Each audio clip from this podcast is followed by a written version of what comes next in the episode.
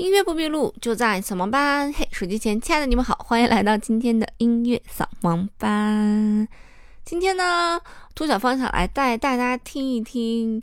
嗯，不一样的音乐家对于不同相同的作品会有什么样的处理？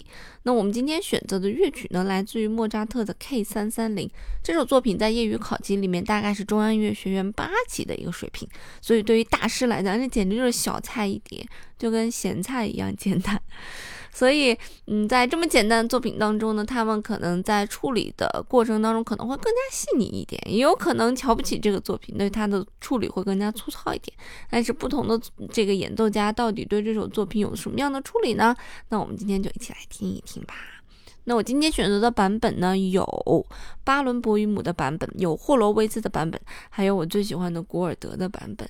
总之呢，都是世界级的大师版本。让我们来看一看不同的大师对同样的乐曲有一个怎样的诠释吧。那首先呢，我先要给大家来播放的一个版本呢，就是来自于杜普雷的前夫巴伦博伊姆的。版本，大家来听一听它的这个版本，你有什么样的感觉吧？那它的这个版本是现场演奏的版本，所以在收音方面可能有一些问题，在你想象的过程当中，可以忽略掉这架钢琴的声音，来感受一下它处理的细节吧。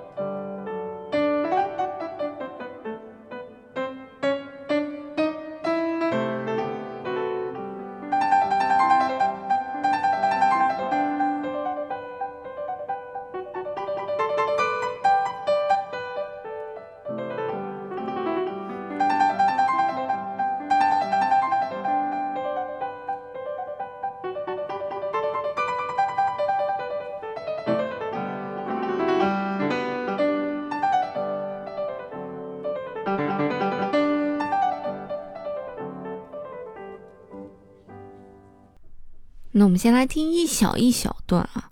那听完巴伦博伊姆的这个演奏，你有什么感觉呢？可以把你的感受先打在下面。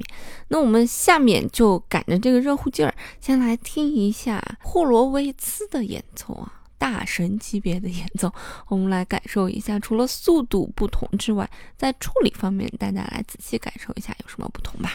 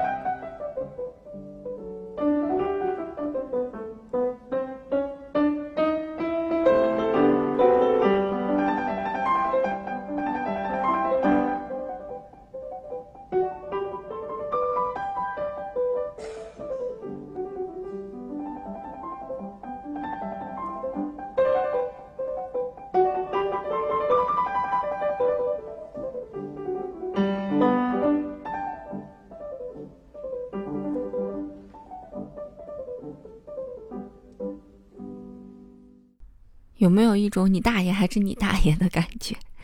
整体演奏的，嗯，清晰度、流畅度、处理的细节，我感觉都要比巴伦博伊姆的要好。不知道你有什么样的感觉？也可能跟录音是有关系的吧。嗯，那个录音的效果不太好，但这个录音的效果非常的清晰。但是整个从一些颤音的细节表现度来讲呢，我更喜欢这一版。不过呢，我们刚才讲了，还有另外一个人，这个人就是古尔德。我们来听一听古尔德的这个版本，然后大家一起来感受一下三个版本的不同。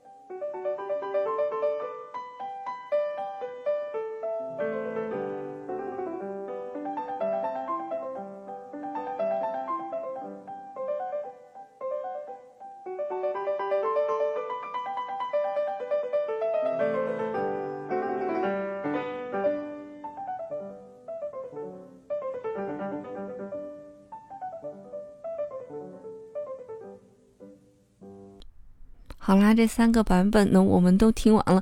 如果大家感兴趣呢，还可以去网上搜一搜这个郎朗和 李云迪的版本啊。那其实我们刚才听到的这三个版本里面呢，有两个版本是比较忠于原作的。就原作写连线，他就弹连线；原作写跳音，他就弹跳音。那就是我们听到的前两个版本。而第三个版本，大家也知道，古尔德这个人本身他就不太喜欢尊重这个 作曲家，他就觉得，那不管作曲家怎么写，反正我想怎么弹就怎么弹。甚至还说说莫扎特不是死的太早了，而是死的太晚了，就说过这种话，就也是一个桀骜不驯的人。所以你也可以听到，在他的演奏过程当中，他完全是随心所欲，我想。怎么弹就怎么弹，我觉得这样弹好，就是这样弹好。因为其实，在原版的乐谱当中，最开始它是有很多连音的，就是我们需要把那些弹成一个一个乐句的小连音。但你可以听到古尔德从头到尾，我就是要把它弹成全部的小跳音，这个音都感觉是一跳一跳，一蹦一蹦的，从头到尾都是这种感觉，每一个音都是这种感觉。虽然他弹的每一个音的颗粒度、呃时值都是一样的，但是它其实是违背原作的。那这其实也就牵扯出来一个问题，就是我们到底应不应该按照原作、原谱、原作者的意思去演演奏？因为大家也知道，古典音乐其实是和其他的音乐类型非常非常非常非常不一样的。那最大的一个不一样，也被称作严肃音乐其中一点原因之一呢，就是它要完全完全时时刻刻的按照作谱这个乐谱以及作曲家的意思来去演奏。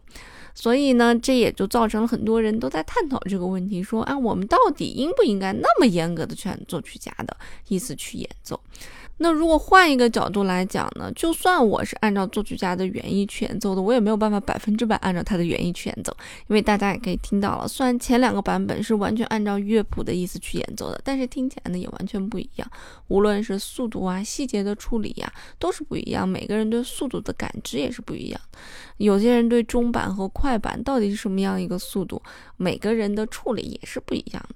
所以也就牵扯到了非常非常多的这种我们所说的。版本。啊，虽然有人在评选哪个版本好，哪个版本不好，但是其实对于我们每个个人来讲呢，我们最喜欢的版本，可能对于我们个人才是最好的一个版本。那你是怎么看的呢？你觉得到底应该像古尔德一样，想怎么弹就怎么弹，还是应该像其他的演奏家一样，更加遵循作者的原意呢？欢迎你留言给我。你今天的节目其实就是想来跟大家分享一下这三个非常顶尖的演奏家来演奏同一首曲子。当然了，我个人觉得我还是非常喜欢霍洛维兹的版本，技术非常的过关，演奏非常的平稳。而巴伦博伊姆的版本显然会有一些小小的缺陷在啊，所以人家现在去专注指挥了嘛。而古尔德呢，就是完全一个彰显自己个性的版本。好啦，音乐不迷路就在扫盲班。在节目的最后呢，我会把古尔德演奏的完整的版本，呃，就是 K 三三零的第一乐章的完整版本送给大家的。音乐不迷路就在扫盲班，我们下期节目再见啦。